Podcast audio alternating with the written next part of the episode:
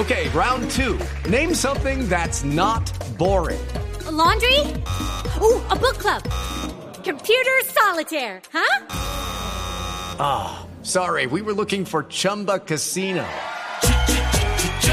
That's right. ChumbaCasino.com has over 100 casino style games. Join today and play for free for your chance to redeem some serious prizes. ChumbaCasino.com. No purchase necessary. Full prohibited by law. 18 plus terms and conditions apply. See website for details. 11 de la mañana, 36 minutos. Arrancamos nuestra segunda media hora con todas las noticias en Autos y Motos de Blue Radio. Don Nelson Asensio, Doña Lupi, Doña Juliana, les tengo una pregunta. Señor. Eh, Dime, Richie ¿Cuál Preguntón. es la percepción? ¿Cuál es la percepción periodística que se tiene y en el medio deportivo, Nelson, que se tiene del fallido autódromo de Bello, el, el autódromo de Antioquia? Mire, según informaciones de las últimas horas de los espías que tengo en este momento en el departamento de Antioquia, eso, Sí. estaba, eso estaba aparentemente frenado, estaba estancado, estaba Sí. quieto, estaba congelado. Pero por eso te digo que el último reporte que tengo de mi último lanza allá en el departamento de. Antioquia es que posiblemente se reactive de una forma fenomenal con el apoyo de los altos mandos del gobierno nacional. He dicho. Estás muy bien de lanza. Es un, Lupi, es un, ¿qué percepción es un tienes? lanzota. Em, Lanzota, sin duda. Lo que pasa es que para mí la historia de ese autódromo tiene varias partes. Entonces la primera Sí. era como la ilusión de que se iba a tener otro escenario en Colombia para practicar deportes a motor.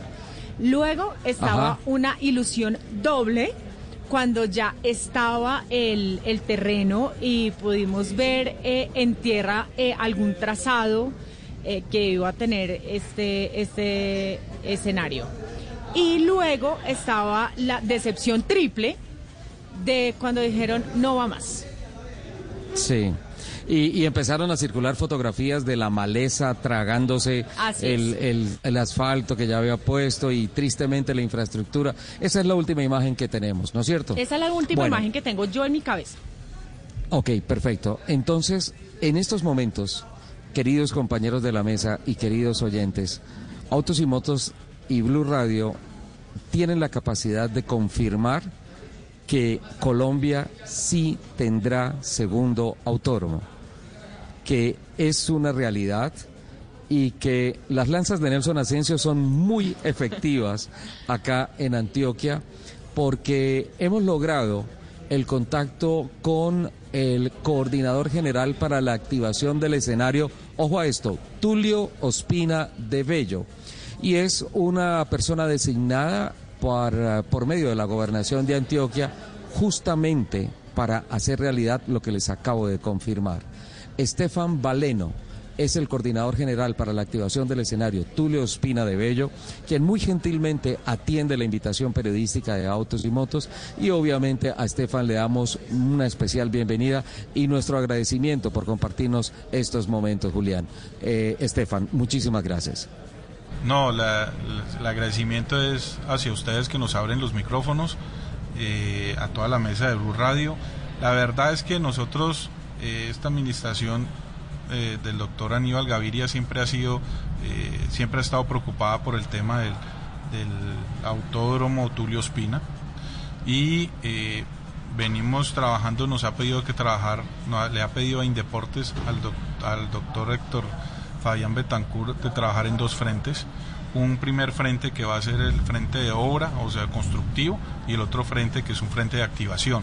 Lo que buscamos, y yo estoy a cargo de todo el tema de activación, hay un grupo interdisciplinario para entregar el escenario lo más rápido posible, ojalá a agosto, a septiembre del próximo año. Estefan, anteriormente hablábamos del Central Park, del escenario de los deportes a motor de Bello. Ahora nos encontramos con el escenario Tulio Espina y una misión muy bonita, rescatar el escenario. Era la gran angustia que había en estos momentos en el medio periodístico, decir, bueno, se está perdiendo la obra puntualmente, ¿por qué Tulio Espina? Y esencialmente eh, el tema del rescate. Bueno, esa obra la verdad es que siempre la hemos venido trabajando. Eh, hay unos temas eh, contractuales que se presentaron el, gran proyecto que queremos es no solamente el parque o el autódromo como tal o el circuito, sino que eso, eso haga todo un proceso, esté toda una gran conectividad desde la unidad deportiva Tulio Espina, que está en Bello, que está al otro lado del río, y hacer un gran parque del río. Ese es el gran proyecto que tiene la administración, a eso es lo que estamos realmente apuntando. Es que ante todo volvamos a todo este tema de conectividad, entendamos que el medio ambiente, mire lo que de cierta forma se hablaba siempre de, enterrar la autopista, entre comillas, pues si se puede decir así, y miren hoy en día todos los problemas que tenemos de los cambios climáticos que se están presentando. siempre ha sido en las administraciones del doctor Aníbal Gaviria una gran preocupación el tema climático, ha sido, un gran ha sido una de sus, de sus grandes preocupaciones devolverle la vida al río. Entonces yo pienso que eso es parte y estamos siendo coherentes con lo que lo que siempre se ha trabajado en todas las administraciones de, este gobernador, del doctor Aníbal Gaviria, es ante todo participación ciudadana y el tema ambiental, que es una de sus principales preocupaciones. Ese, ese proyecto, ese trabajo de rescate apunta a dejar el escenario básico para la práctica del deporte, pero también hacer una convocatoria no solamente a otras modalidades deportivas, a las ligas promotoras del deporte, sino también, por ejemplo, a aquellas personas que por toda la adrenalina que va en sus venas sale, por ejemplo, acá a, hacer piques en las calles, eh, hacer trepadas de montañas, en motos, en carros, en fin, problemas sociales de orden público. Nosotros tenemos claro que el escenario ante todo queremos y el gobernador y el gerente de Indeporte nos han pedido es que este escenario sea un escenario multifuncional. O sea, no solamente van a, va a tener cabida lógicamente, pues la esencia de eso los deportes a motor, es una lógica. Pero también van a, va a estar ciclismo, patinaje, atletismo, van a ser parte importante de ese escenario. Hoy en día vemos cómo eh, Colombia tiene una medalla olímpica en marcha y marcha no tiene donde practicar sus deportes. Vemos como un deporte como ciclismo le falta un, escenario de prácticas de cierta forma para, para sobre todo el tema de escuelas o revisión o hacer promedios o diferentes temas pues que tienen que ver con la práctica o con el entrenamiento del deporte. Eso no quiere decir que es que vamos a pasar, vamos a dejar el escenario solamente para otras prácticas y que no sea motor, no. Pero ante todo tenemos que entender que el escenario es de alto rendimiento y que el escenario es multifuncional. Y cuando hablamos de alto rendimiento, es que eso es un escenario que ante todo tiene que regirse bajo las normas de cada deporte. No es que vamos a hacer ahorita, vamos a, a llegar a hacer piques o vamos a hacer stun en pantaloneta o sin descamisados, nada de eso. No, la idea es que nosotros tenemos muy claro que eso son nuevas alternativas de deportes, hace parte de un deporte nuevo, pero ese deporte tiene una reglamentación, esa, esa, ese deporte tiene unas ligas, tiene unos clubes. De lo que estamos pidiendo es que las personas que van a practicar sobre el escenario deben estar, a ser parte del Sistema Nacional del Deporte, deben estar registrados en el Sistema Nacional del Deporte, se deben registrar como un club bajo el auspicio de una liga o hacer parte de una liga o hacer parte de una federación, pero no es que nos vamos a reunir usted y yo y vamos a hacer unos piques al escenario. No, el escenario no es para eso. Es, a veces es a veces donde la gente tiene que de su imaginario bajar a la realidad. La realidad del escenario es que es un escenario de alto rendimiento. Estefan, eh, dos cosas muy difíciles a la hora de establecer compromisos. Uno, los recursos y dos, fechas. Sobre eso, ¿qué se puede decir con relación a la plata que hace falta para terminar, como dice, en la parte funcional para el deporte, el escenario y también la proyección, la planeación de tiempos para realizar cada una de esas With lucky landslots, you can get lucky just about anywhere. Dearly beloved, we are gathered here today to. Has anyone seen the bride and groom? Sorry, sorry, we're here. We were getting lucky in the limo and we lost track of time. No, Lucky Land Casino, with cash prizes that add up quicker than a guest registry. In that case, I pronounce you lucky. Play for free at LuckyLandSlots.com. Daily bonuses are waiting. No purchase necessary. Void where prohibited by law. 18 plus. Terms and conditions apply. See website for details. Etapas de trabajo y decir, tal vez hoy podemos abrir las puertas. Mire, nosotros hemos sido claros que los recursos los hay. Hay, hay los recursos para hacer el escenario que sea funcional Funcional es que eh, se puedan realizar competencias, podamos realizar eh, eventos ahí. Eh, ya el término de embellecimiento de esos temas pues vendrán en fases posteriores, pero el escenario como tal para práctica del deporte queda funcional y queda habilitable de acuerdo a las normas que se tienen de cada uno de los deportes. Eso es, lo primero. Los recursos los hay, están garantizados, porque son los mismos recursos que estaban desde inicialmente los 140 mil millones de pesos. Hasta el momento se han invertido 112 mil millones de pesos, entonces para terminar el escenario de forma funcional están garantizados los recursos.